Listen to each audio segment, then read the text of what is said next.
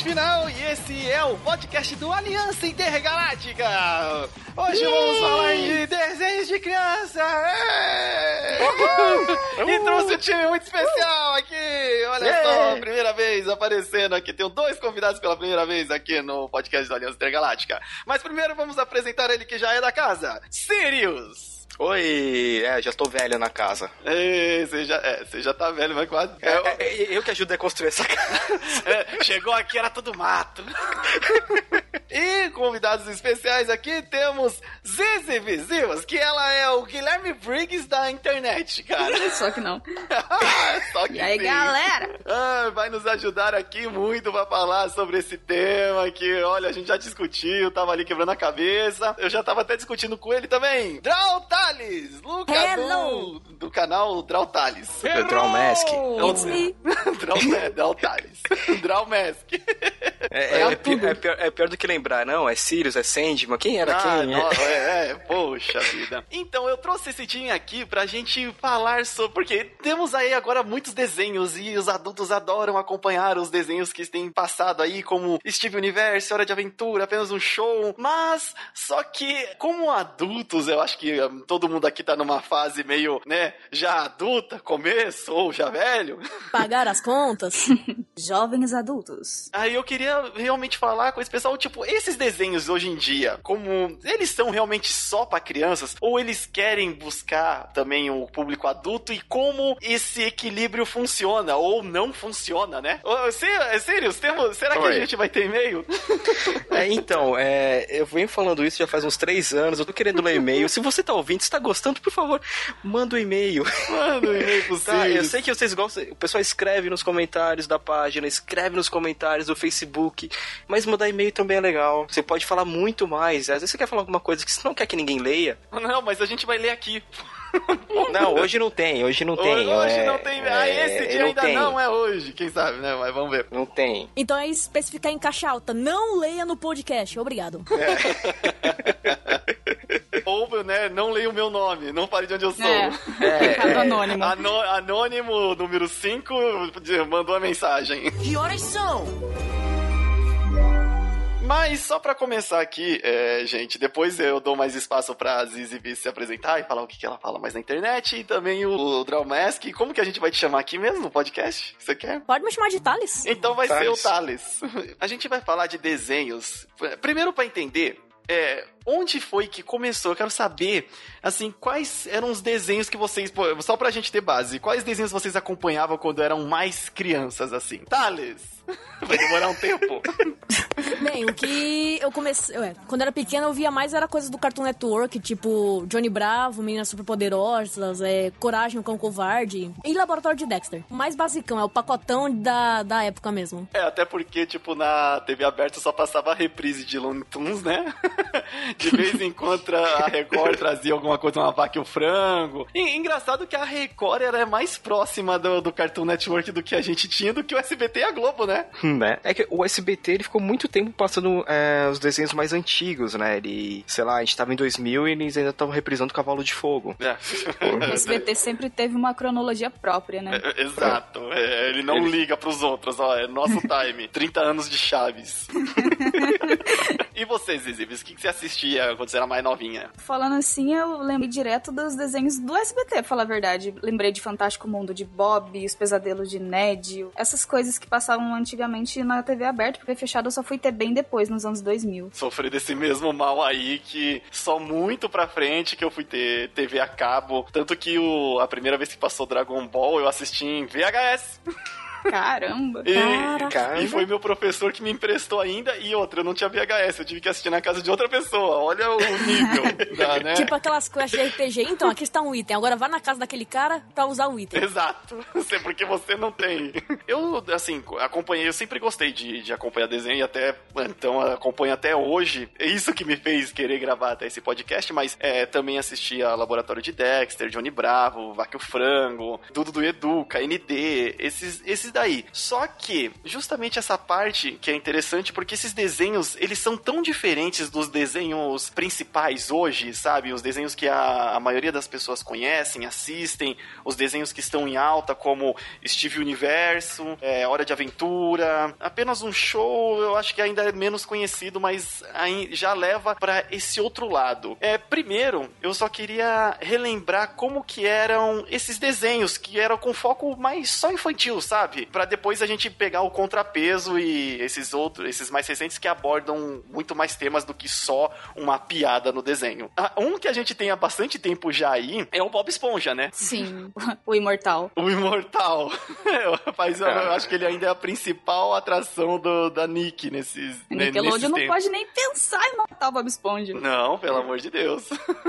Mas o Bob Esponja, é, assim como outros desenhos que a gente também vai comentar, é um que você não precisa acompanhar, por exemplo. Ele não tem uma história, um foco principal. Qualquer episódio que você assistir, ele vai ser divertido, ele vai ser engraçado porque ele só tem a piada, só o lado cômico mesmo. É, não tem uma, uma trama pesada para se seguir, tipo uma série. É simplesmente ah, ligou no canal, tá passando, você pode ver, sem problema nenhum. É, Sim. por exemplo, outro que também eu acho que muita gente viu há tempos atrás é o Meninas Superpoderosas. Bastante. Que... O antigo? O antigo. É, o antigo. O antigo, ele é mais. O novo eu não consegui acompanhar. Desculpa. Eu gostava, eu gosto bastante do antigo, é um dos que eu mais gosto. É, eu, eu, fiquei só no antigo porque esse novo eu vi alguns episódios eu. É, eu vi cenas e algumas ah, coisas. Ah, não é bem essa é a coisa que eu tinha com Meninas Superpoderosas. Fora que eles substituíram, eu vou falar aqui. Ah, oportunidade. eles substituíram na abertura quando o narrador ah, fala. Ah, meu Deus. ele fala é, do que ela... Açúcar, tempero. Açúcar, tempero. E tudo que há de bom. E tudo que há de bom. Caraca, tudo que há de bom é de um impacto tão grande, tipo, de que abrange. E no novo, ele fala açúcar, tempero. Açúcar, tempero e tudo de maneiro. E tudo de maneiro, só pra rimar o dia inteiro. Nossa, mas... isso, isso pra mim destruiu. Já, mas... já pensei, não vou ver essa bodega, não vou. Em defesa, no começo eu achei estranho, mas depois eu vi que, ah, bom, se essa tradução tivesse sido feita lá atrás pra rimar, eu acho que teria cabido e teria ficado todo mundo feliz. Mas agora ter mudado agora, acho que foi o, o negócio, né? É, é. Machucou a nostalgia de muita gente. Pois é. Exatamente, é. foram muitos e muitos anos. Porque de... daí eu parei pra pensar, cara, se bem que tudo de bom não rima, né? Nossa, não. pior que a tradutora, o tradutor ou a tradutora agora, fez um trabalho certo, só que daí mexeu na nossa nostalgia. Então, é que nem eles resolverem, puxando só um pouquinho pra cá, é você redublar Dragon Ball Z e chamar a Dama de bomba de espírito. Tipo, Uou. não rola, tipo, Ai. não pode. É, ou que nem na versão em espanhol, né? Tipo, que Kamehameha é onda vital.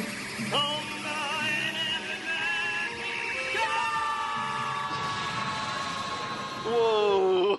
Primeira vez que eu vi isso, eu fiquei assim, hã? Era espanhol ou português, né? Eu não lembro. É, a nostalgia não se mexe. É por isso é, que eu gosto espanhol. das dublagens em português, cara. Brasil, a gente consegue. Isso é uma coisa que a gente consegue fazer muito bem. É só pra quem tá ouvindo entender, Bob Esponja, Meninas Super Poderosas, era tipo um que estava passando na TV, não importava qual episódio estava, você conseguia entender e conseguia fazer aquela piadinha. Ah, geralmente eles, mesmo é, quando apresentavam o mesmo personagem, o narrador falava, ah, esse é um macaco macaco louco que está, sabe? Tinha uma introdução, então a pessoa nunca se perdia. Outros desenhos também, por exemplo, que eu vou mencionar aqui, que esse muita gente gosta, é tudo do Edu. Eu não.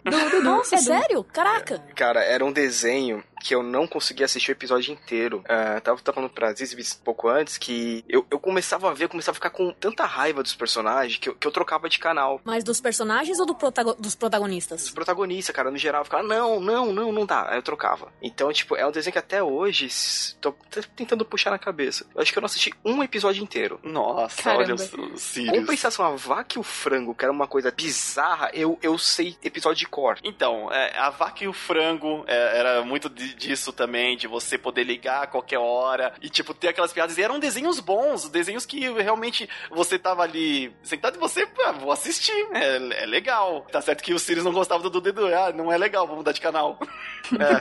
É, é, tem, tem esses, esses problemas. É, o Dudu e Edu, eu simpatizava com o Dudu. Eu ficava com medo do Dudu, né? O mais loucão lá. E o Edu, eu queria mais que ele se ferrasse, né? Porque, É. tipo, só fazer coisa errada, ou sei lá, queria aproveitar todo mundo. Esse é o negócio, tipo, por ter personagens e protagonistas tão diferentes uns dos outros, eles deviam até chamar mais gente, né? O problema é que tem esse perigo, que você acaba desgostando tanto de um que você não consegue ver. Mas É. eh, ainda assim, era aquele desenho também que passava e você podia assistir. Tem algum outro marcante, assim, desses mais episódicos eh, que vocês. É. Porque assim, antes, principalmente esses desenhos da Cartoon, tá certo que também tinha a Nick, mas a Nick não tinha tantos desenhos assim. Na verdade, depois eu vou comentar na, na parte mais, mais ou menos, quando começou a mudar, mas nessa parte inicial, a Nick não tinha tantos desenhos chamativos assim, né? Fora o próprio Bob Esponja. É, então, é, a Cartoon Network dominava era, nessa era época. bem mais, era... Porque na Nick você tinha o, era o Rugrats, A Nick tinha Cat Dog. Cat Também, Dog Cat era Dog. legal. Cat é, Dog era, Rocket era Power. bacana, mas eu, eu tinha medo dos desenhos da Nick. Eles sempre foram meio nonsense demais. É. Invasorzinho que o diga. E fora os traços, né? Os traços da Nick nessa época eram um, um traço mais desenho antigo, mais do que a própria época mesmo, né? Como os Rugrats, Stunberries. Tinha uns detalhes eh, meio assim que hoje em dia a gente não vê, sei lá. Exatamente. E, mas desses assim, fora os que a gente falou, teve mais algum marcante de, O- de episódio que vocês gostavam bastante? Então, é, é que eu não sei se entra na parte do infantil ou mais pra frente, na transição, que era o Doug. Doug. Que o Doug, ele, Doug ele começa realmente, era bem tipo, cara, na escola, tudo. Aí depois, nos episódios finais, que você vê que vai ficando um pouquinho mais adolescente, né? Que você vai, você vai ficando mais velho junto com o personagem. Ah, Vai, por sim. assim dizer, né? Você acompanha a adolescência dele. Mas o Johnny Bravo, eu me divertia. E até hoje tem episódio que eu dou risada. Johnny Bravo é um ótimo exemplo, porque além dele entreter as crianças, ainda tinha piada adulta ainda no meio, que era muito bem feita. Então ele cai, ele é um dos melhores que estão assim, de parabéns em questão de comédia. Porque assim, mesmo ele sendo infantil, ele ainda tinha umas piadas que o adulto entendia muito bem o contexto, né? As crianças ficavam boiando. Ah, mas por que, que ele é assim? Por que, que ele tá apanhando da Ah, mulher? O Eu Sou Máximo também entra como infantil ou ele já entra mais pra. Ele mais é pra infantil, ele é, ele é infantil, por mais que ele pareça ser assim, ter o babão lá. babão. Babão tá rico, o babão vai deitar e rolar. babão gastador. Ele ainda era bem desse tipo de comédia, e era legal Ah. que ele fazia um crossover com o mundo da vaca e o frango, né? Fazia. Aquele diabo lá também eh, aparecia nos Ah, dois. O bom de fora. Bumbum de fora. e a voz dele é. Mano, encaixava bem demais. Olá, sou eu, Bull de Fora, seu personal training aqui no Cabo Inimigo. O- mas assim, ainda assim era um que você não precisava acompanhar, não tinha um plot, né, de história que é, ligasse os episódios, era tudo realmente um- uma comédia, talvez alguma pitada de comédia, assim, com uma coisinha adulta, mas ainda assim era bem infantil, adolescente. Essa é uma época que marcou, é ali eu acho que muita gente se identifica, onde começou a assistir, a gostar de desenhos, talvez te- tenha gente como o Sirius e eu que já mais antigo, só que eu acho que é, é, A gente virou museu agora. não quero, não, é, cara, eu não quero começar a falar que, ah, que dos desenhos que a gente assistiu quando era criança, Mais de cara. 84 anos. Ai, 84 anos e ainda tem reprise. É, cara, porque, assim, se a gente for falar, e a gente já entra naqueles desenhos muito da altura, eu acho que É. a gente vai falar. E aqui eu... Bianca. Nossa, Caramba. Não, até antes, TV, cara. Gloob, é, Gloob Gloob. Gloob Gloob, é, Animais do, box, do Bosque dos Vinténs, Peter Rabbit e seus amigos. Então, assim, tipo, era focado pra criança. O Animais do Bosque dos Vinténs era pra, pra traumatizar a criança. Não, esse daí E- do Vale dos Ninten aí, o Ninfen, é, quando o Limite me falou, eu fiquei, como essa bodega passava na TV aberta, assim, pra criança? é, cara, é normal, era. Era outra época. É, que a gente então. usa. Era É, outra época. Então, por isso eu não, não quero nem entrar nessa época, mas eu acho que esses que a gente disse, Bob Esponja, do Edu, dá, pra ter já uma boa ideia do que, que eram uns desenhos voltados mais pro público infantil. É, talvez assim, começo da adolescência, mas era particularmente mais focados nos desenhos infantis. E aí, eles notaram que, principalmente a Cartoon, a Cartoon trazia sempre essa mudança. Começou a ver que precisava, esses desenhos precisavam mudar, trazer uma nova leva de, de desenhos, né? É, porque a Cartoon é cheia de, ah, tá dando certo, a gente continua, não tá dando certo, a gente cancela. E sem peso no coração, let it É, go. vai. Que horas são? E aí agora eu vou querer entrar na parte de desses desenhos que já remetiam a uma transição de, ah, olha, tem uma sequência, tem uma história, tem um herói que você vai acompanhar ou uma história que você precisa acompanhar para entender melhor. Essa transição aconteceu mais pra frente quando a, a Cartoon percebeu que os desenhos precisavam amadurecer um pouquinho mais. Porque o público-alvo tava amadurecendo também. Exato, né? E, e, assim, estava amadurecendo e estava continuando a consumir. Ainda nem vamos falar assim da relevância que tem a internet nisso, porque eu acho que nessa parte aqui ainda não era tão relevante o peso da internet, do público na internet em cima desses desenhos. Aqui, nesse, tinha até alguns que eu gostava bastante, que vinha da Nick, que eram, por exemplo, Danny Phantom, Três Espias Demais. Era bem legal. Eu achava que era anime. Eu achava que era anime, eu achava, olha que tipo de anime diferente, né? E depois eu, nossa, mas é a Nick que faz. Eu tava crente que era anime. Eu lembro que eu fiz uma redação na escola. Eu coloquei, tipo, ah, eu ia pro mundo dos animes. Lá eu vi as três espiãs demais. E tinha um outro que agora eu vou até pedir a ajuda de vocês tentar lembrar. Lembra Ah. um outro que era muito parecido o traço com Três Espiãs Demais, mas eram três, três protagonistas. É... Martin Mystery? Martin Mystery, Leio caraca! Muito Nossa. bom. Martin Mystery, é, ele era um que tinha é, esse, esse mesmo ar da Espiãs Demais, só que ele era mais sobrenatural, era como se fosse um Scooby-Doo. né? Eles eram realmente investigadores lá da. Eu não lembro qual era o nome da organização que eles trabalhavam, mas era realmente investigação de coisa sobrenatural. É, e assim, não eram pessoas fantasiadas com planos arruinados por um- crianças e um cachorro.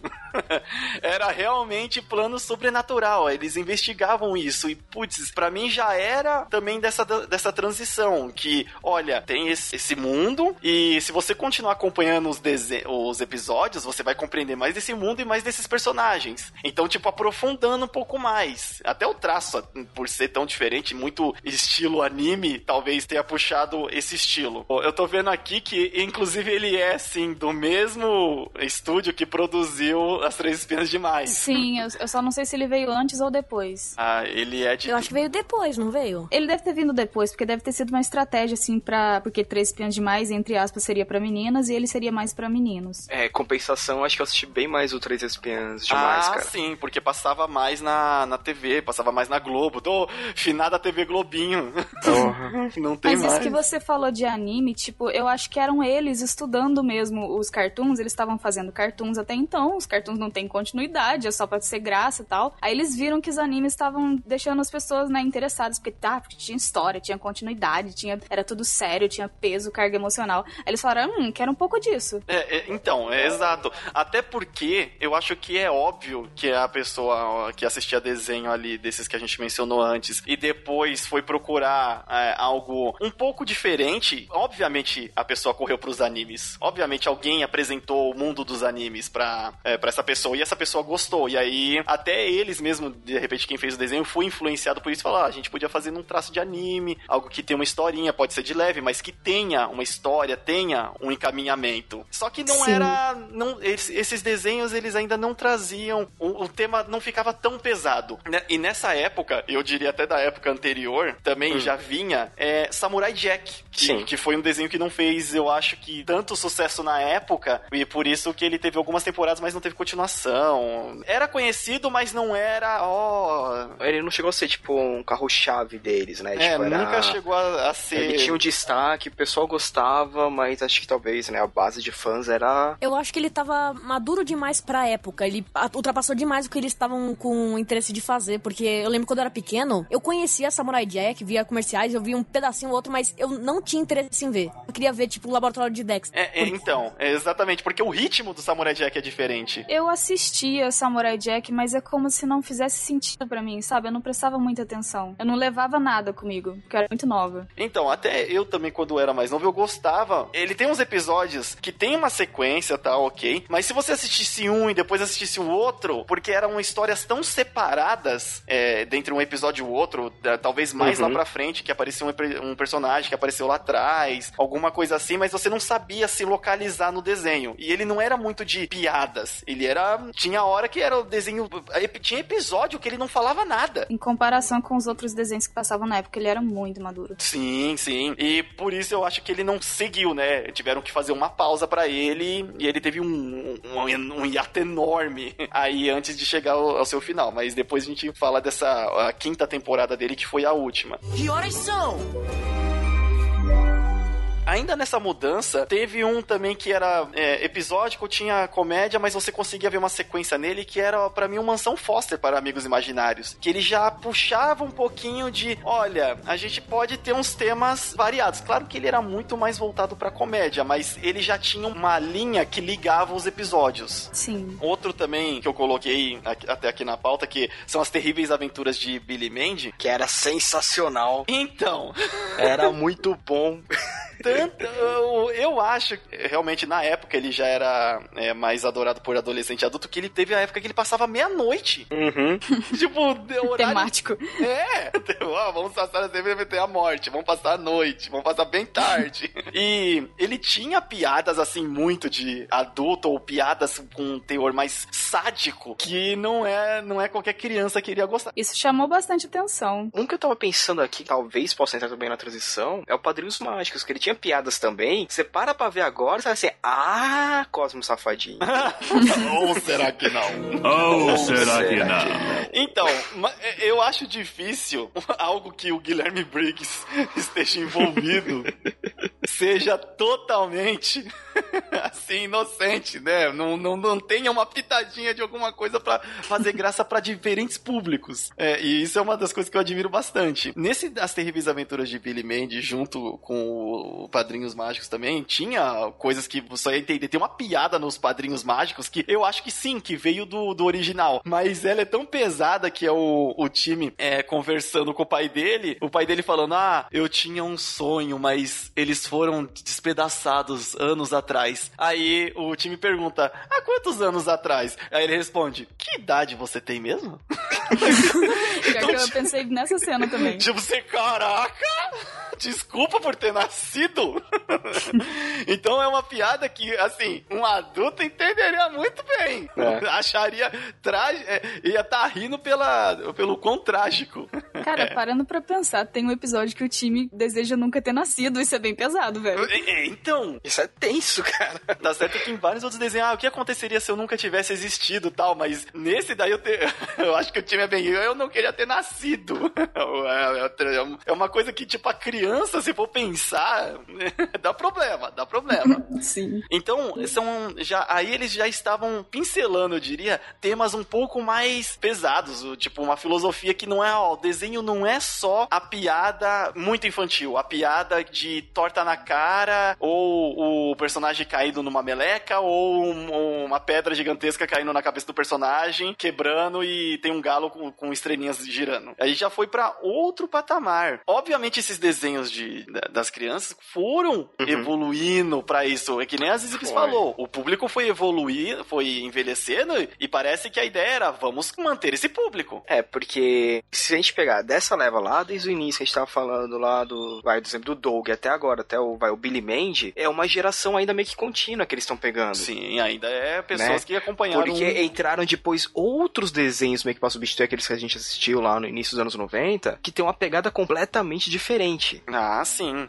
né? Então, então assim, eram. Eles meio que tinham que fazer desenho pras duas gerações. Uma que eles já tinham conquistado e uma que eles querem continuar segurando. Uhum. Ou pegar, né? Uma geração nova. É, tanto que é, embora tenha esses desenhos que a gente tá falando aqui, tinha desenhos que eram muito mais infantis, muito mais Uhum. simples, né? É, Tipo, caiu, caiu.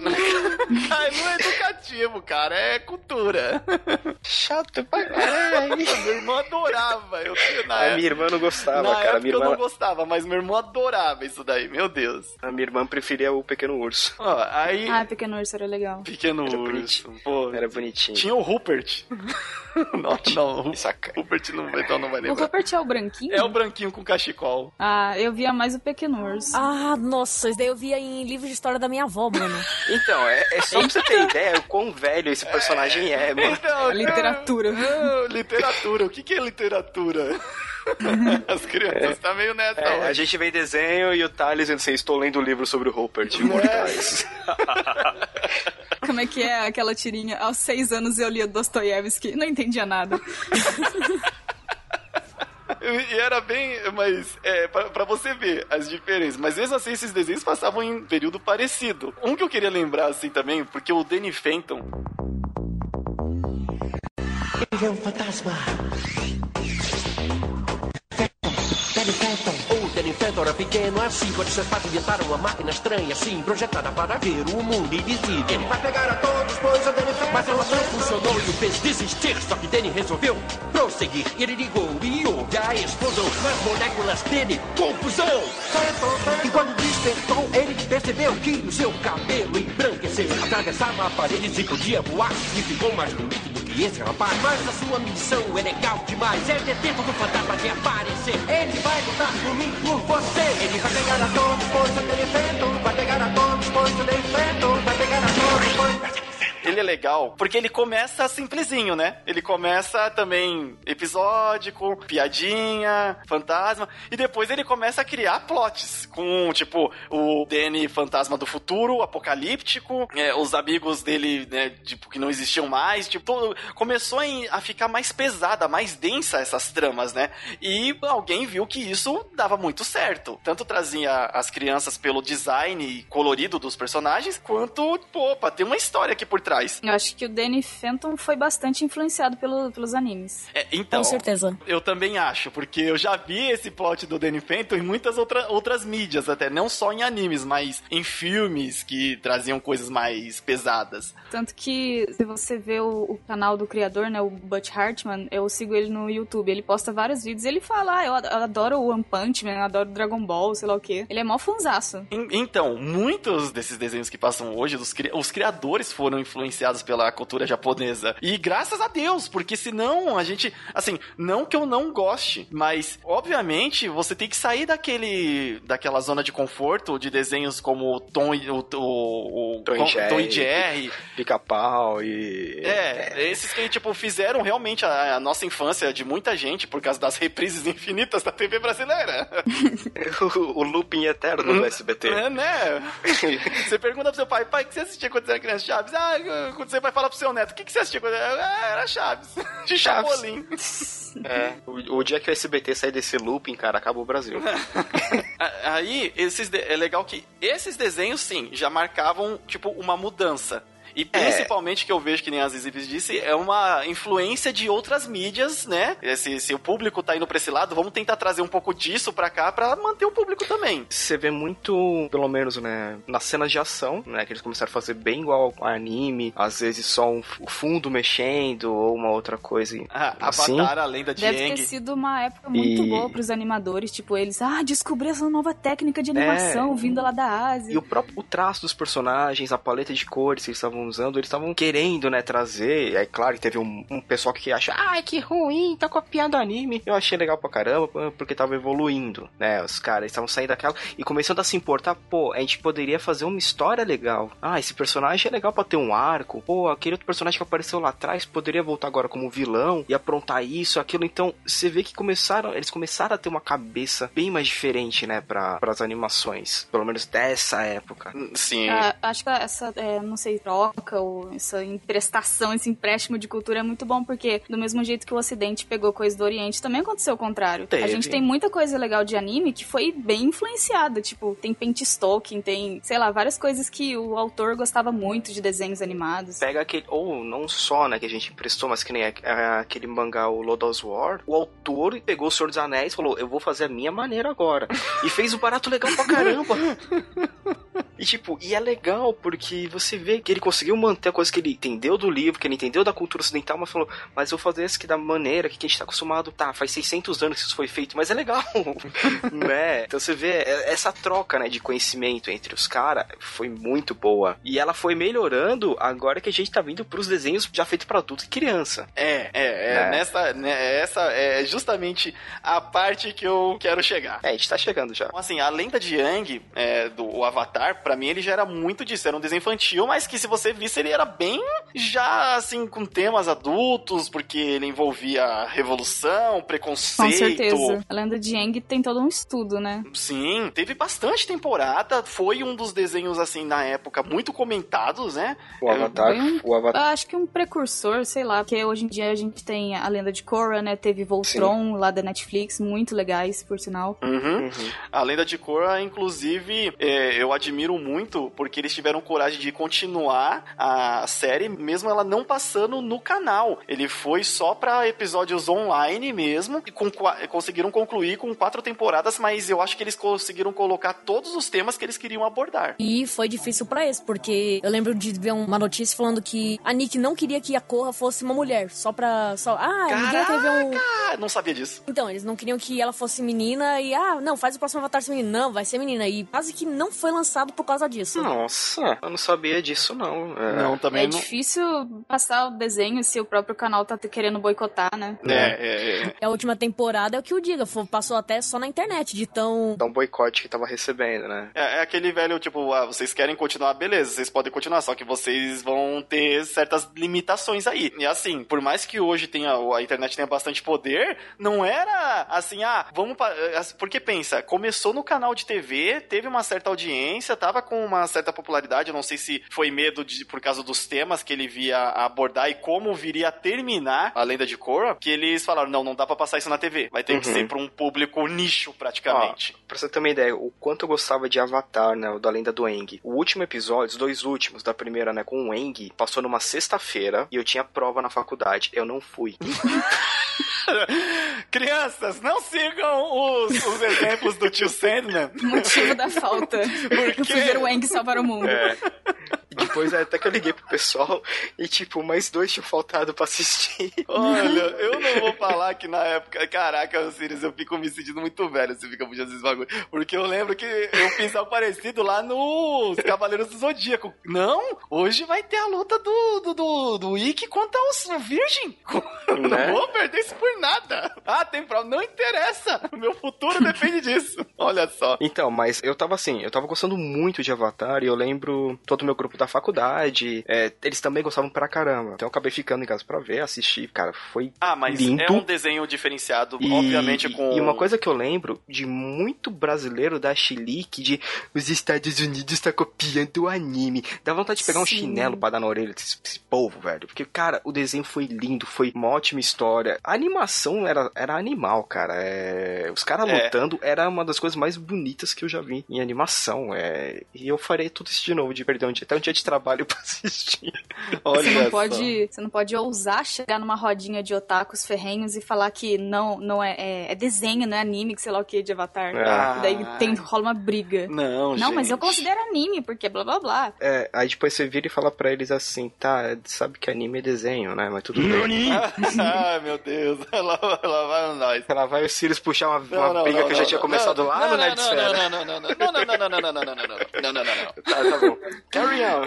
Carry on. Mas, ô, ô Limite, É. você tinha perguntado de outro desenho Sim. e aquele do Rei Arnold. Hey Hey Arnold, olha, eu não, eu não vi muito, mas eu sei que o Thales conhece, porque eu perguntei pra ele, oh, mas o que que acontecia, por que que era tão legal? Porque eu confesso que é, é, o Rei Arnold, ele passava da Band e, assim, ele não me chamava atenção. E era justamente numa época que talvez eu estaria com preconceito por causa do traço, por causa de talvez assistir uns episódios soltos e aquilo não me chamou atenção. Mas depois, recentemente, quando foi anunciado aí que vai ter um, um filme... Uma, uma continuação depois de tantos anos. Thales, por favor.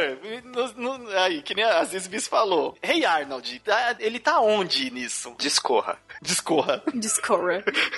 Então, ele é engraçado porque ele é episódico, mas ao mesmo tempo, em certos episódios, eles dão indiretas de coisas que aconteceram no passado. Ah, por exemplo, tem um episódio que do nada surge uma menina nova, na, acho que na, na escola deles, que o Arnold se apaixona, se apaixona por ela. E a partir daí ela começa a virar membro assim da. da, escola- da- não é da equipe? Da turma deles. Isso. E se você perde o episódio que ela é apresentada, você fica tipo, quem é essa mina? Ah, porque ela tá lá Então- depois constantemente. isso. Então, então ele tá meio que nessa onda de episódico, mas tem coisas que mudam a série, vai mudando com o tempo. Caraca. E aí, E- por que que você tá tão no hype? Então, isso que, isso que dá raiva. Eles faziam episódico, só que eles sempre deixavam claro que tinha uma história por trás que era pro do Arnold descobrir o que aconteceu com os pais dele. Que saíram numa viagem, sei lá porquê, e teve especiais, episódios especiais também, teve mini-filme que fazia questão de. oh, tipo, eles davam um gostinho do que tinha acontecido, mas nunca mostrava. Então era um E- mistério. Isso, e no último episódio, quando a gente é criança, a gente não, ah, não sabe que é o último episódio, o Arnold tá vendo um diário deles, que conta um pouco da história deles, e no final mostra que tem um mapa pra onde eles foram. Aí ele corre pros avós, olha, achei um mapa, e acaba aí o episódio. Cliffhanger. Agora imagina você que tá acompanhando, que você gosta, que você, oh, finalmente vou saber o que aconteceu com eles. Nunca acontece. Caraca. É a mesma coisa com o Samurai Jack, tipo, ah, ele vai voltar pro futuro. Não, espera 5, 10 anos aí. É. tipo o final de Caverna do Dragão. Nossa. Não, isso, isso Esse é algo que minha... deveria ter lembrado na hora, meu Deus. Então, a Caverna do Dragão é algo que minha mãe me perguntou, acho que não faz um- umas três semanas. Ela perguntou, Caverna do Dragão terminou? alguém, alguém fez o final? Você tem ideia? Estou ó. feliz que você tenha perguntado. Aqueles... então, temos esta revista. Eu não acredito, mãe. Eu esperei anos até essa, por essa pergunta. É, é que aqui em casa, tipo, geral, o pessoal sempre viu bastante desenho, né? Então, gosta bastante de ver. Então, bem, meu pai adora Três Espiãs demais, até hoje. Se passa, ele, se passa, ele para pra ver. É, é porque o desenho de antigamente não é mais aquela mídia muito infantil. Se você trocar ali por live action, funciona, sabe? Então é só uma mídia diferente que você tá Mas vendo. por favor, não troque por live Não, por action. favor. Não, por favor, é, vo- E você que- principalmente vocês americanos. E vocês que estão, e vocês que estão no estúdio japonês fazendo aqueles live action, pare. Só pare. Esse é o legal. Então o Rei Arnold, ele tá entre realmente essa transição de, ó, ele é episódico. Mas se você prestar atenção, tem uma baita de uma história atrás. E tem um Não, sim. mistério. Tem personagem que, por exemplo, que briga entre eles, aí tem um outro episódio que eles são super amigos. Aí você fica, pera, isso daí é falha de roteiro. Não, é porque tem um episódio que ele- ah, eles fizeram amizade. É. Teve um Ah, problema e reataram. que se... Então, exatamente. Isso era legal, era da hora. Então, eu acho que o que marca a transição é bem essa linha de ligação entre os episódios e eles não serem mais soltos e malucos. A coisa começa no episódio e termina no, no mesmo episódio. Isso marca a transição. Que horas são?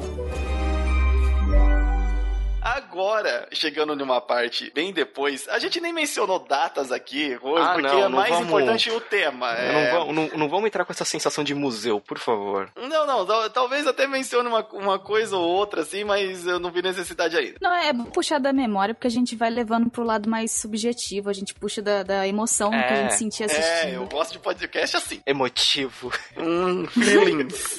e agora que não, eu quero, foi bem, trabalhamos toda essa parte, falamos de todos esses desenhos, justamente pra chegar nessa parte e foi daqui que eu tive vontade de gravar esse tema do podcast, que é o seguinte: hoje em dia, é, os principais desenhos que a gente tá por aí é Steve Universe, Gravity Falls, Hora de Aventura. É, eu acho que esses três são um belo exemplo de os desenhos mudaram. Definitivamente eles mudaram. Definitivamente eles não são mais é, Caverna do Dragão, Thundercats, não, do Dudu e Edu. Eles chegaram numa nova etapa e nem por isso, e como alguns memes na internet dizem aí, não é que os desenhos ficaram piores. É, os desenhos eles ficaram diferentes, eles precisavam dessa evolução. Sim. Eu diria que chegamos numa parte muito interessante, só que ainda estamos caçando o equilíbrio entre elas. Por quê? Eu trouxe justamente vo- vocês aqui, a Zizibis e o Luca, porque a gente acompanha Steve Universe. We'll always save the day. And if you think Oh.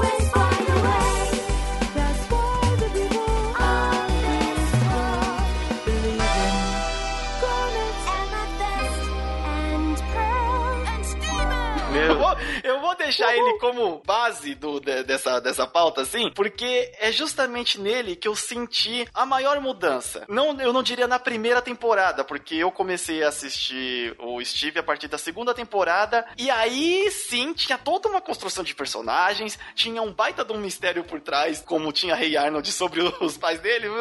Steve tem um baita de um mistério sobre aquela mãe dele, que a gente tá com medo de de repente não ser nada, mas pode ser tudo. É, mas o desenho, será que esse desenho é pra criança ou é pra adulto? Por quê? Ele aborda diversos temas diferentes, como sexualidade, depressão, filosofia de vida. E eu acho que, assim, pra mesmo tendo Steve em foco, o que trouxe essa transição pra mim foi Hora de Aventura. Ele foi o primeiro que começou a dar essa linha de, olha, isso aqui é um desenho, mas ó, tem temas mais adultos que você vai gostar de ver. E tem continuidade também. É, ele já tinha, já trazia aquele negócio de ter a ligação dos episódios, né? Mesmo às vezes parecendo que os episódios são soltos, todos eles são amarrados por uma timeline. É, e aí aborda também, abordam-se temas. E esses temas foram desenvolvidos aos poucos, mas você vê que existe uma variedade de tema muito grande em Hora de Aventura. Eu acho que a Zizibis de- de- deve ter notado mais, assim, até porque tem muito destaque em personagem feminino, o Hora de Aventura. Sim, Hora de Aventura é aquela coisa, né? Mistura, você começa assistindo, você fica, o que, que é isso? Eu tô sob efeito de LSD, mas depois você fica, ué, mas isso aqui é interessante pra vida. Hum,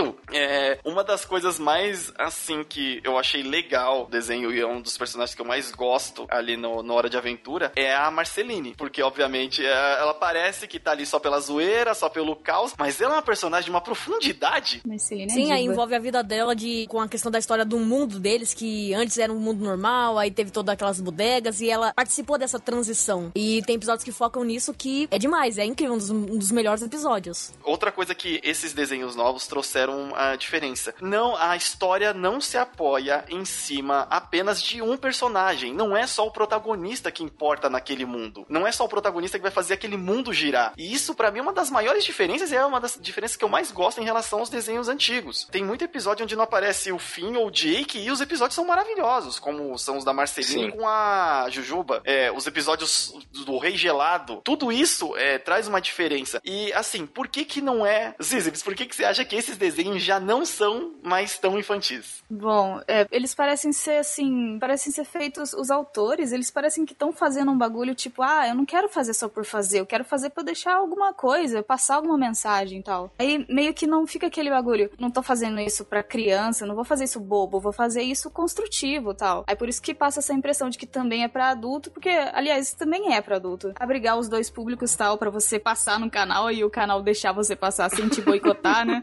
É, às vezes me parece muito que é isso que é, a- os temas mais infantis estão lá para o canal permitir que você continue fazendo o Eu desenho. acredito que você tem que ir dosando quando você trabalha na Cartoon Network, porque eu acredito que a Rebecca Sugar tem que ficar dosando as coisas. É, eu acredito que até é por causa disso que muitos episódios recentes, Essa última temporada, Cof Cof, Cof, Cof, deixou algumas coisas pra trás, mas a gente chega lá. Assim, esses eu me vi muito satisfeito em ter esses temas, em trazer pra um público mais, mais velho e mesmo assim também ser infantil. A minha irmãzinha que tem é, mais ou menos 4 anos, ou, não, agora tá mais velha, tem mais ou menos uns 6 anos, ela adora a Hora de Aventura. E tipo assim, eu também adoro. É uma diferença de, de idade gigantesca. Absurda, né? E cara, Hora de Aventura tem um bagulho assim, tipo, Hora de Aventura, Steve Universo e tal, mas eu acompanho alguns episódios por fansub, né? Tipo, que nem quase todo mundo. Sim. Aí tem uns fansubs, aqueles fansubs mais dedicados, que que se você tá lá vendo o episódio de Hora de Aventura, quando aparece uma imagem de um bagulho, aí você, pra você, é uma imagem do bagulho, normal, tipo uma pintura. Aí você vê uma nota de tradução. Essa pintura ref- é, se refere a tal movimento, sei lá o que, significava tal coisa, tal coisa, tal coisa. Você fica, meu Deus. Profundo pra caramba. Você tava pensando que era só um desenho ali, mano. Isso aqui. Aí você acha que você tá vendo um desenho simples, como se fosse nos tempos antigos lá, mas você tá vendo um bagulho é, como se fosse cinema, sabe? Quando você tem a montagem da cena e só que é um desenho. Tem um carinho botado lá nele. Ah, É, não, tipo, nada é por acaso. não é aquele cenário daquele PNG que fica se repetindo a nuvem enquanto o personagem tá correndo. No Hora de Aventura, só pela abertura, o tanto de easter egg que tem da própria série é, já é absurdo. Você vê que foi uma coisa pensada. Olha, isso não está aqui à toa. Eu nem vou, assim, focar tanto no Hora de Aventura, porque o Hora de Aventura ainda tem alguns mistérios, muita coisa já foi revelada. Obviamente dá pra você sentir o peso dele, assim, bem claro né, na hora que você assiste, porque ele envolve, é, por exemplo, é, aquele. Vamos colocar bem- uma coisa que tem bem no começo, que é aquele vilão Lich? o Lich, que ele mata o herói do fim e ele veste a pele. A pele, mano.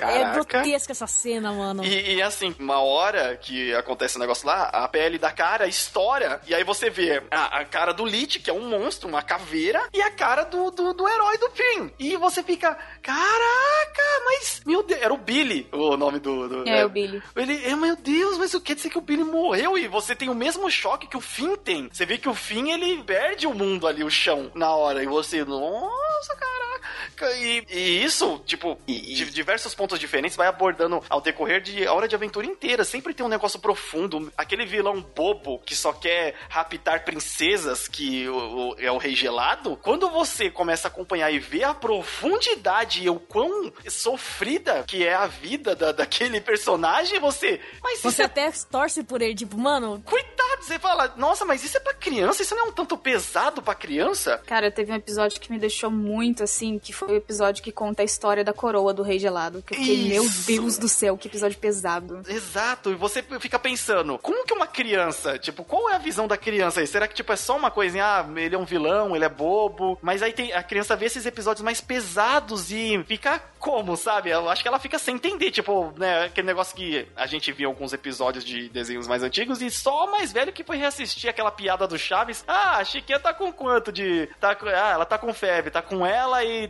é, tá com 30, é, ela tá na cama com 39. E aí o Chaves fala, e cabem todos?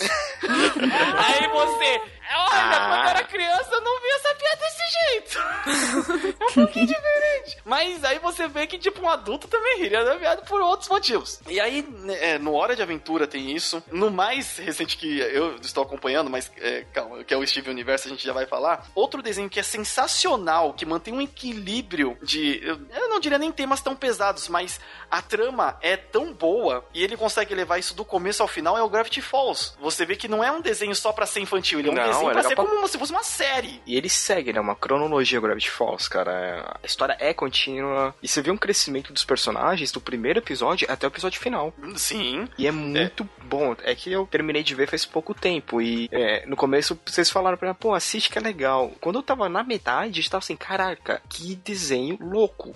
Porque ele pega a referência de Lovecraft, ele pega é, a referência de Edgar Allan Poe, tem algumas referências de anime e, e vai juntando naquela loucura que é aquela cidade, né, a Gravity Falls, que por incrível que parível, ela fica no Oregon, que nem a cidade do Life Strange, mas isso é outro tema pra outro podcast. Lá vamos nós. É, é um próximo podcast que eu vou falar sobre essa cidade. E é muito legal, cara. Tipo, tem gente que eu até recomendei ver. Eles falam, pô, tá parecendo que é anime de criancinha por causa dos dois irmãos, né? O Ah, Dieter sim, e a o estilo de traço do desenho é. Ah, é um desenho da Disney. Na- Então, ainda tem. Tem gente que tem esse preconceito. Eu falei, cara, para e vê. O povo tá andando com camiseta. Os que eu recomendei que no início falaram que era coisa de criança já compraram uma camiseta do Gravity Falls. Então, assim, foram bem escritos. E, e agrada todo mundo. Tem piadinhas também que você fez assim, hum. O- então, um negócio que, por exemplo, assim, um negócio que o Thales estava me comentando é que o Gravity Falls, ele, por pedido, assim, do autor, só teve aquilo de temporada. Ele foi contadinho, pra não esticar, pra não virar, pra não se perder na história, pra continuar interessante do começo até o final. Ele morreu a tempo de ter um herói.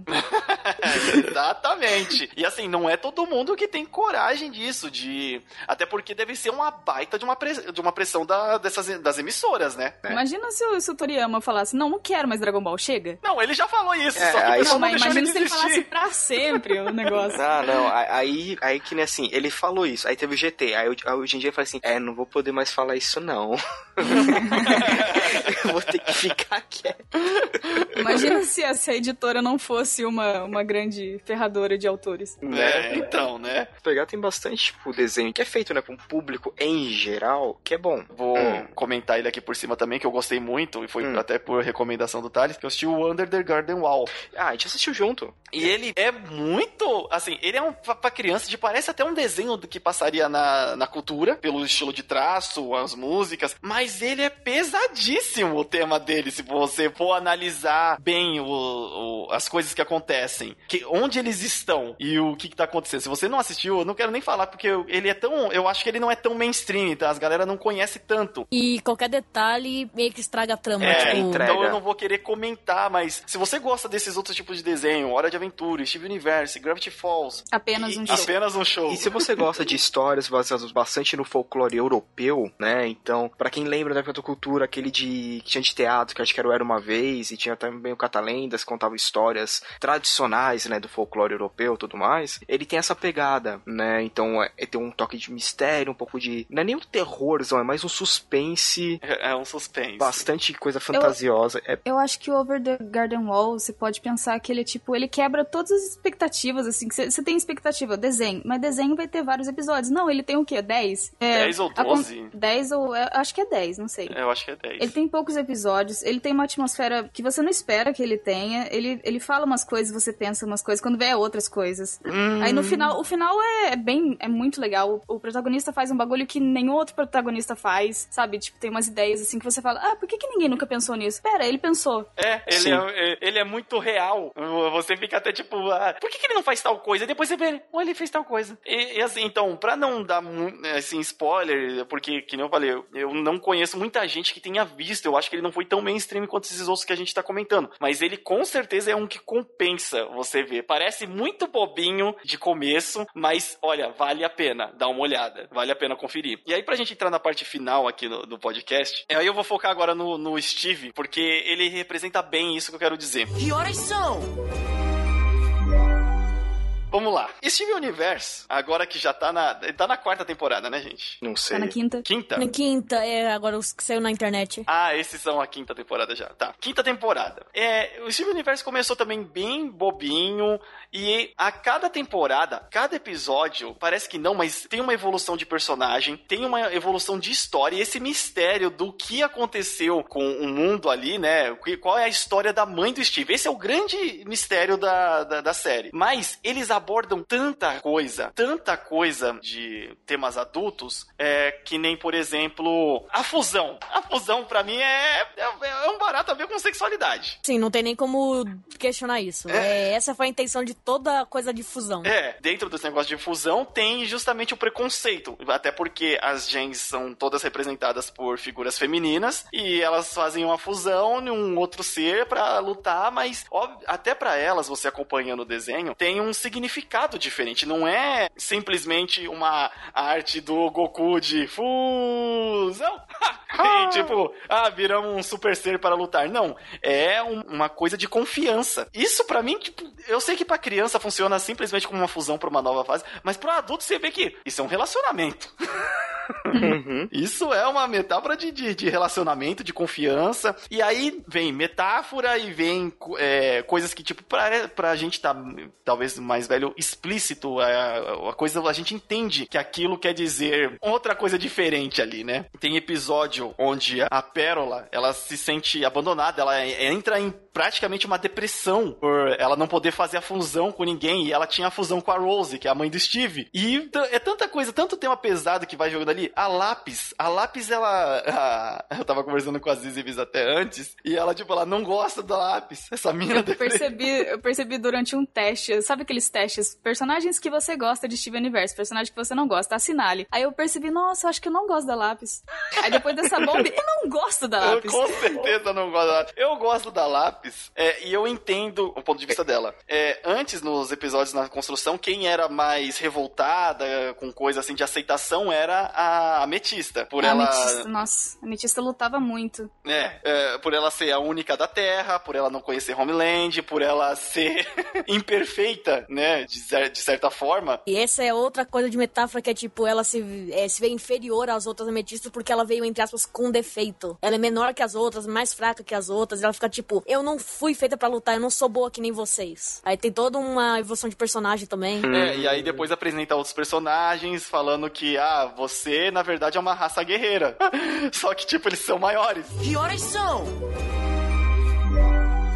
É, e aí Steve aborda isso, aborda é, a questão da, do trauma pelo Steve não ter mãe. Nossa, no, no episódio onde ele entra no quarto dela, isso acontece, acho que na primeira, na primeira temporada, e ele imagina ela. E, tipo, ele começa a chorar. No Steve tem é, choro. choro pra todo mundo. Só choro. É, choro e canto. Choro e canto. O desenho podia mudar o nome pra Sing and Cry.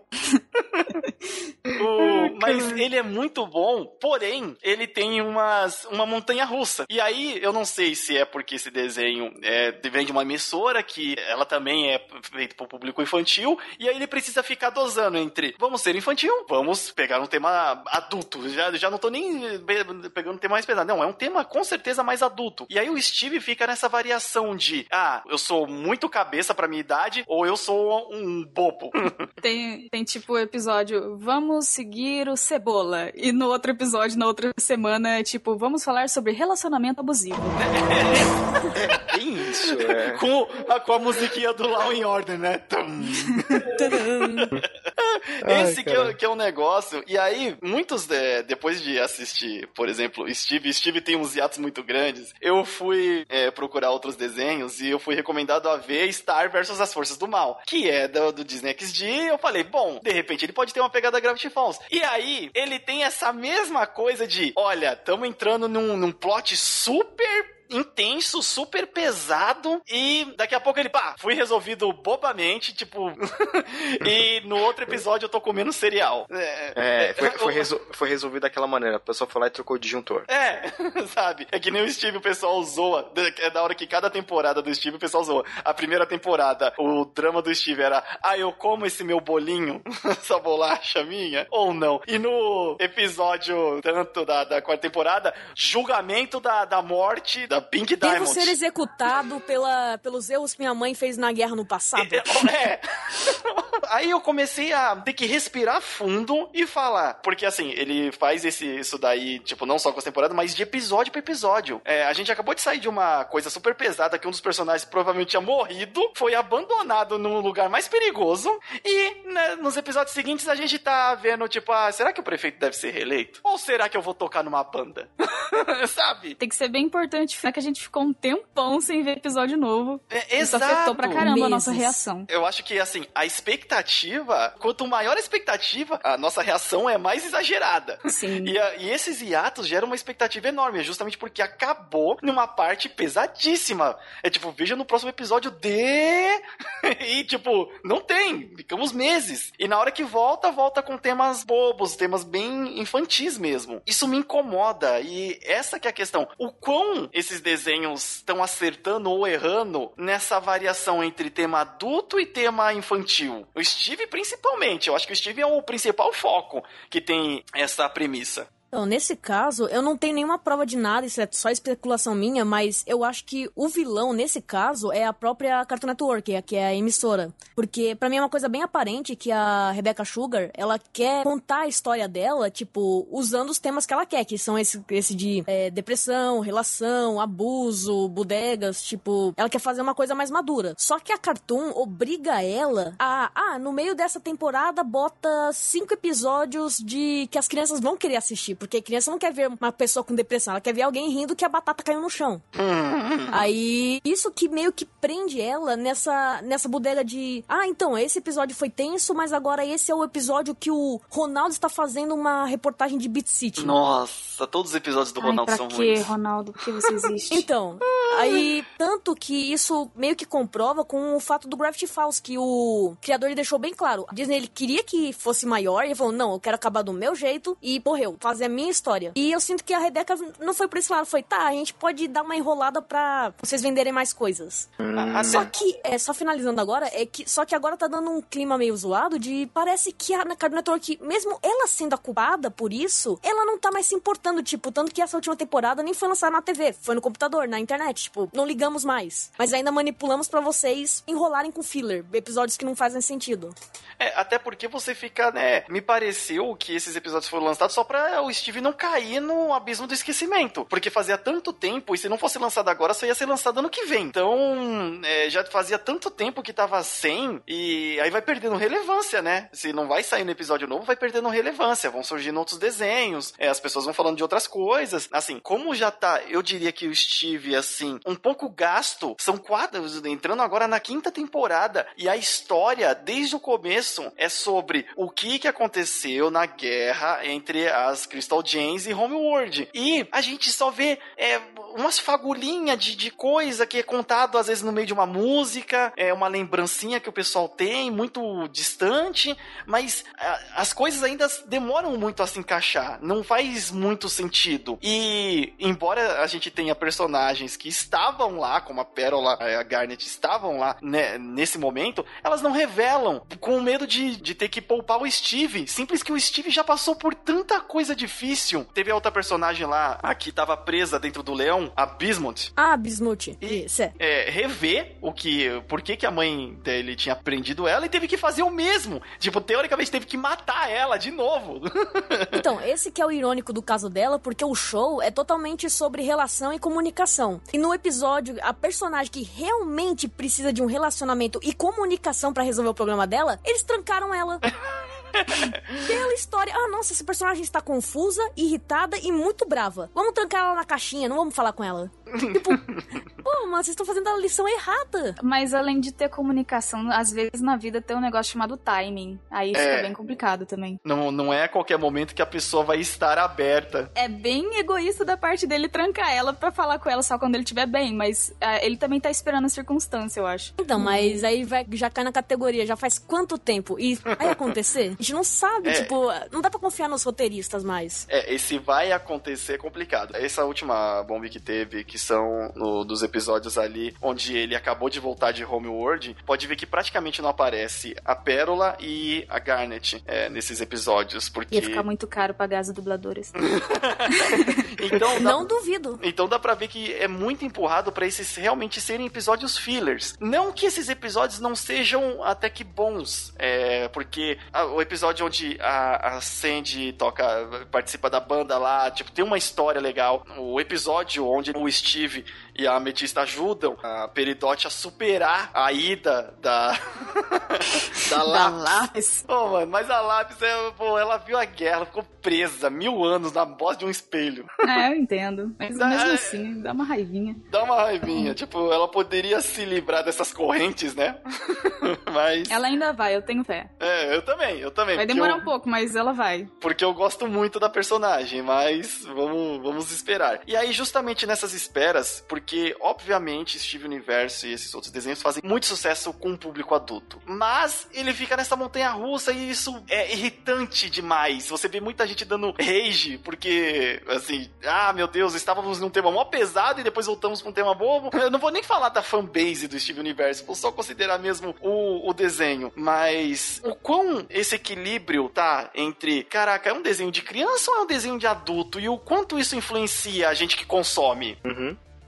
Esse silêncio, tipo, caraca, você tinha que É, perguntar uma é, coisa não, tão não, profunda, é, pô, agora é que assim, é, é a parte do silêncio é que você sabe muito bem qual que é a minha opinião de Steven Universe, então eu vou continuar quieto. tá, Ciro não, não, não gosta. Não... Essa montanha russa que você disse, eu tava revendo algumas cenas dessa, dessa bomba que passou, né? Eu tava revendo e tal. Aí eu percebi, nossa, imagina se isso tivesse passado um episódio a cada semana. A gente ia ficar muito puto. Ainda bem que eles soltaram tudo de uma vez. Naruto. Porque, tipo, o fato deles terem lançado aquele sneak peek que mostra o Lars of the Star já deixou a gente bem, assim, na expectativa. Acho que Sim. aquilo ajudou bastante a gente a, a ficar meio ah, nessa, nessa bomba. É, porque assim, eles aumentaram a expectativa a um nível muito alto quando eles mostraram o Lars Havok, né, de Capitão É. Havok. E depois eles voltam com essa bomba que não tem nenhuma ligação. Eu assisti junto com o Thales e a gente toda hora... Mas e o Lars, caramba, ele está lá semanas! Ele está Pior preso que- em... Eu revi também o, o último episódio do Lars e, tipo, até que faz um pouquinho de sentido. Você vendo os episódios tudo juntinhos é ótimo. Você vendo com o hiato, você fica puto. Porque, tipo, o Lars, de- o Lars deixa muito entender. Steven, vai, Steven, deixa eu fazer isso por você, Steven. Se cuida, Steven. Ele deixou isso bem claro. Mas é, o Steven não ficou assim, ai, eu vou voltar pra te buscar, eu vou te salvar, eu vou te salvar. Eu falei, não, tá, tudo bem, eu vou seguir o que você tá falando, porque você gritou comigo. Mais ou menos isso. Então, mas passou-se muito tempo e eles focaram em temas muito Cotidianos. cotidiano. Assim, eu- é que eu falei, não que eu não gostei desses episódios, eu achei que eles estão inseridos no momento errado, num momento de uma expectativa muito grande, ainda mais quando você solta o sneak peek do, do que que acontece, o que que o Lars vai virar, e você volta nos episódios que, tipo, ah, são feelings, né? Tem, putz, pra mim, é, os episódios do Girassol lá é muito legal, a musiquinha do, do, do trabalho da, da, da sede é muito legal, mas ah, o final ali, na festa, com meses de... Não, pareceu meses, porque o Steve já tava colocando panfleto de Leão Perdido. E até na festa eles comentam, ah, quanto tempo vocês não estão se falando? Aí a gente pensou, ah, deve fazer, sei lá, uma semana no máximo. Aí ele fala, semanas. Aí você fica, E- peraí, e o Lars? E o Lars nessas semanas? porque assim, você não ir resgatar ele, até porque não, dá, não tem como passar ele mesmo por dentro da própria cabeça, é uma coisa. Agora você não procurar saber se ele tá vivo, é meio chocante. Não, uma coisa que impressiona também é, nesse tempo que a Connie sequestrou o leão, tecnicamente, ele se preocupou mais pelo fato dela não estar falando com ele do que, oh, tem que achar o leão pra salvar o meu amigo que tá lá. Tipo, ele se preocupa mais se a amiga dele tá falando com ele do que se o amigo dele tá bem. Aí, esse que é o É, o negócio. Steven ficou bem chatão, tal, coisa de adolescente. É, Prioridades. aí- exato, e assim, é que nem a gente tava comentando também na diferença entre, por exemplo, o Steve ele tem 14 anos, o Finn ele tem 16. São um universo totalmente diferente, mas beleza, ambos são adolescentes e o Finn, ele já tem aquela ideia, aquela mentalidade de herói que se alguém sumir, seja da princesa Jujuba ou da Dona Elefanta, eu vou atrás. E eu não vou descansar até saber o. o- Mas o Finn também é a mesma pessoa que tenta fazer o Rei Gelado ficar contra a menina do fogo lá. Ah, Manipula é, eles. É, é. Que tem a parte adolescente, né? Tem que ter aquela birra, o né? fogo é Tem que o Steve, ele não varia entre a parte adolescente, ele varia às vezes entre a parte criança. Parece que, tipo, ele tem é, 7, 8 anos e depois ele tem 19, sabe? Devido à É. mentalidade. Eu acho É, e muito... ele pode fazer isso, porque a pedra faz ele mudar a idade aparente dele. Sim, é, e eu acho que aí que tem um negócio, mas, de novo, pra gente que assiste, é difícil, né? Eu, assim, eu não quero que as pessoas que eh, parem de vir esse tipo de, de desenho, porque eu adoro esse tipo de mídia, tanto que quando o Steve entrou em ato, eu fui procurar. E fui atrás de Star versus as Forças do Mal, e, putz, eu vou falar sobre ele no futuro, não nesse podcast.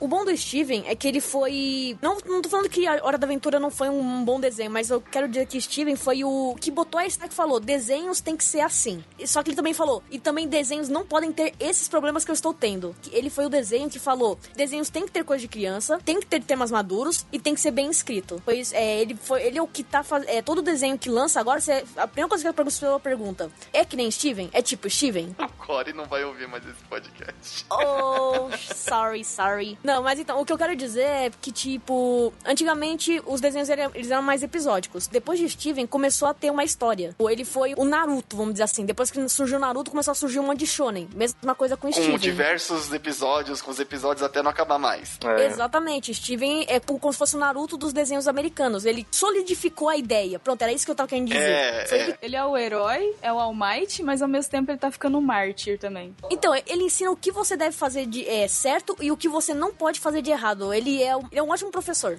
É, então, eu diria que Hora de Aventura começou com isso e Steve é, consolidou, né? Eu ainda acho que tem como melhorar mais. Porém, não. É, fica complicado. Se você deixar muito adulto, vira um Samurai Jack que tem, tipo. A gente não sabe nem por que, que teve a quinta temporada, mas graças a Deus que teve, porque teve um final.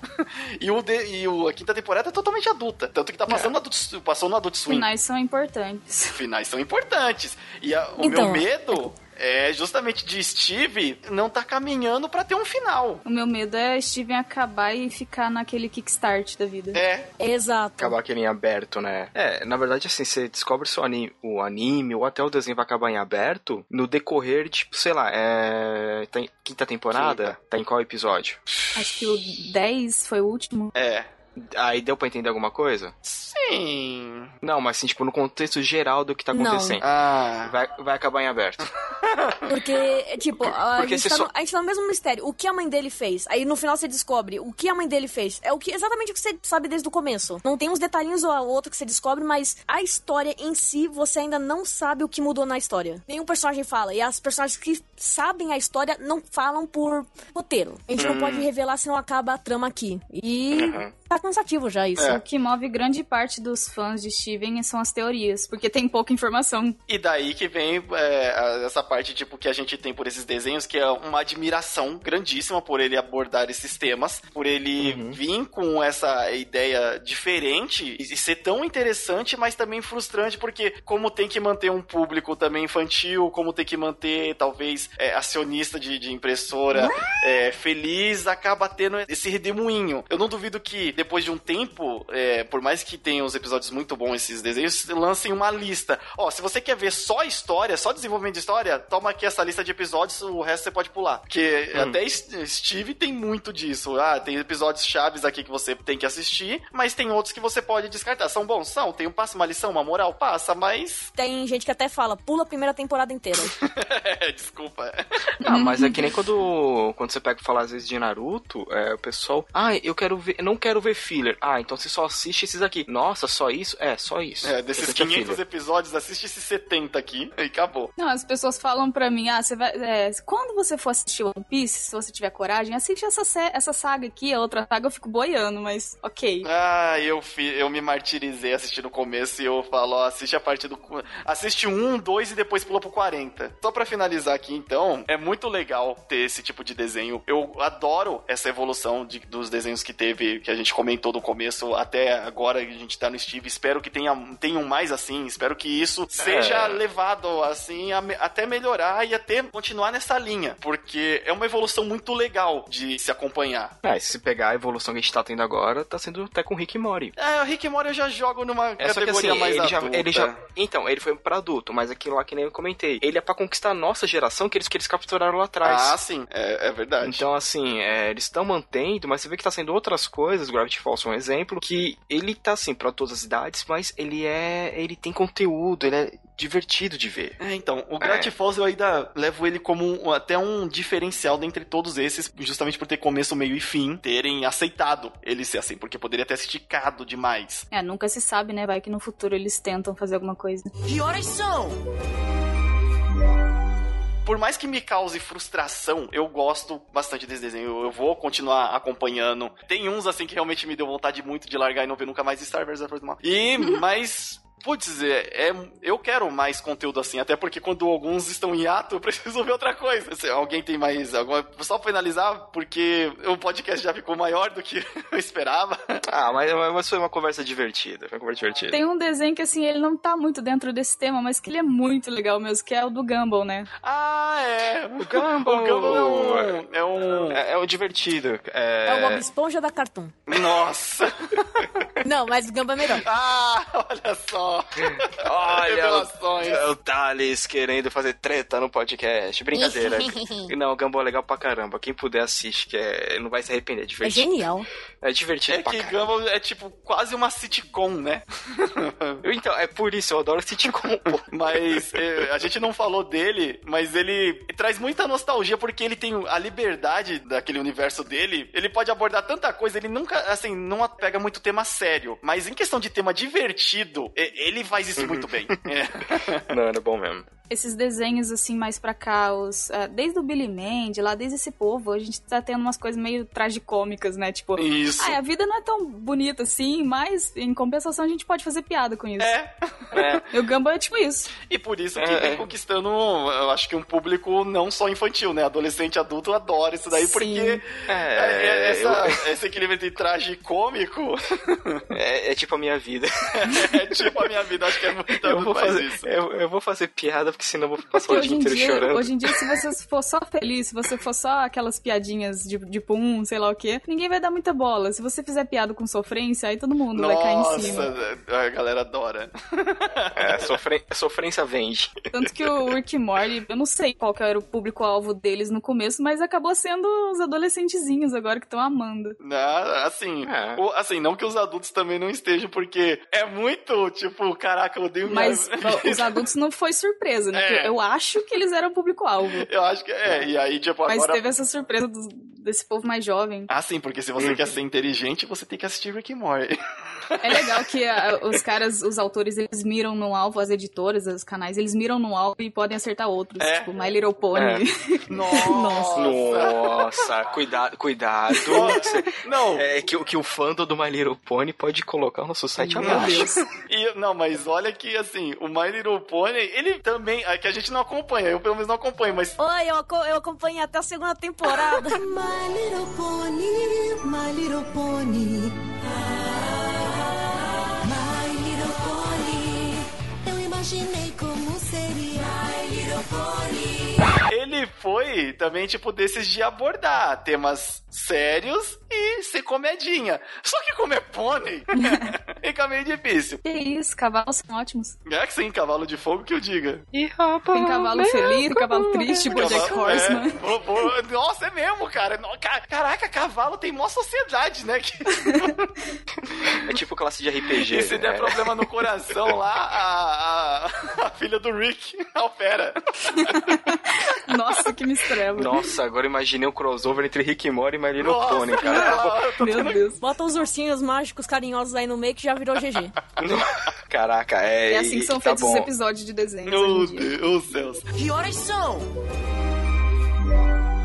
Bom, antes da gente terminar, eu queria um espaço pra Zizi e pro Thales falarem um pouco de onde eles são e o que que eles fazem. Essas pessoas muito legais que vocês acompanharam até agora. Se vocês querem saber um pouco mais sobre as Zizibis, Zizibis, onde as pessoas podem te encontrar? Eu sou uma pessoa simples, eu estou na internet o tempo inteiro, fazendo sabe-se lá o quê. Mas ultimamente eu tenho feito mais fã dublagem e tal, dublagem feita por fãs e tal. Eu faço bastante, é bem legal. Se quiserem conferir no YouTube, só procurar lá Zizibis. Olha, tá, tá sendo humilde pra caramba. Participa de várias fansubs, de vários canal diferentes aí. Várias coisas, coisa legal Quando pra eu falo caramba. que é o Guilherme Briggs da internet, eu não, não boto a pé.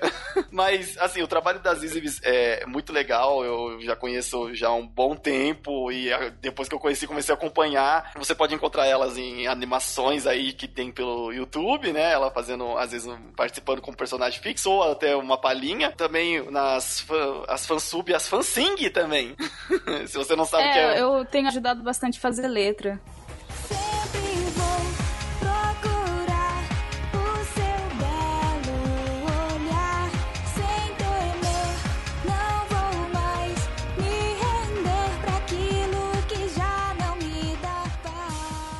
E tá ficando bom. Inclusive, quero ver, quero, quero muito ver como que vai sair a letra lá do Working Dead dessa nova temporada do Steve. Se você estiver mexendo alguma coisa por aí, sei lá, né? Fiquei curioso, falei, olha, se às vezes eles fossem fazer uma fansing disso, como seria? Meu Deus. Mas.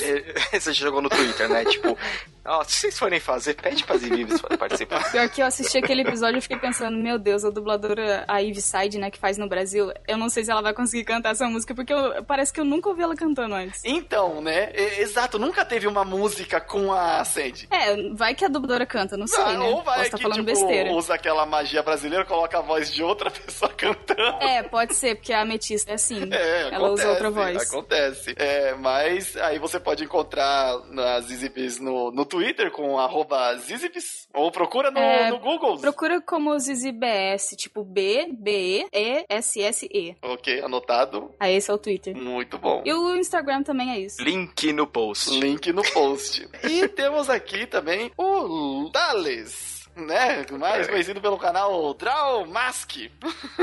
Ou que você pode achar no YouTube. Mas, Luca, onde que as pessoas. po- Quer dizer, peraí. Thales, onde as pessoas podem te achar e o que você faz nessa internet de Deus? Então, eu faço umas animações muito mal feitas no, num, num site pequenininho chamado YouTube. O nome do canal é Drumski, é, mas só que é meio difícil de, de escrever pronunciar bodegas, então. Se quiser ver meu canal, é só escrever Animação Thales no, na procura ali que já aparece. Olha só. Olha. Thales inteligentes. Oh, haha. Eu recomendo vocês darem uma olhada lá no canal do Luca. Ele, tipo, tem umas animações totalmente como o YouTube gosta, friendly family. Até porque se Bem- for o contrário. É, se for contar, ninguém ganha. então lá você vai encontrar umas animações de coisas que podem fazer você lembrar sua infância, ou histórias engraçadas que aconteceram com ele. E histórias Sim. engraçadas agora também que aconteceram pelo mundo, por que não? Né? Porque ele tá englobando agora, tá aumentando os horizontes. Tá virando menininho que tá falando da história do mundo. É, dando, fazendo, contando histórias. Historinhas. Muito bom. Várias histórias. Recomendo. Então, eu agradeço a presença de vocês dois aqui, por terem disponibilizado o tempo, né? Até ter estourado Sim. o tempo que eu falei. Eu também agradeço pela oportunidade e tal. Ah, sim, mas sempre que tiver, assim, é, algum tema similar, eu ficaria muito feliz em ter vocês aqui. Vamos falar também de anime, né? Por que não? Em algum momento aí. Opa, bora? Que horas são? Eu sou a Ziziris. Eu sou o Thales. E eu sou o Sirius. Eu sou o Limite Final e a gente se vê no próximo universo. Até mais! Tchau. Falou!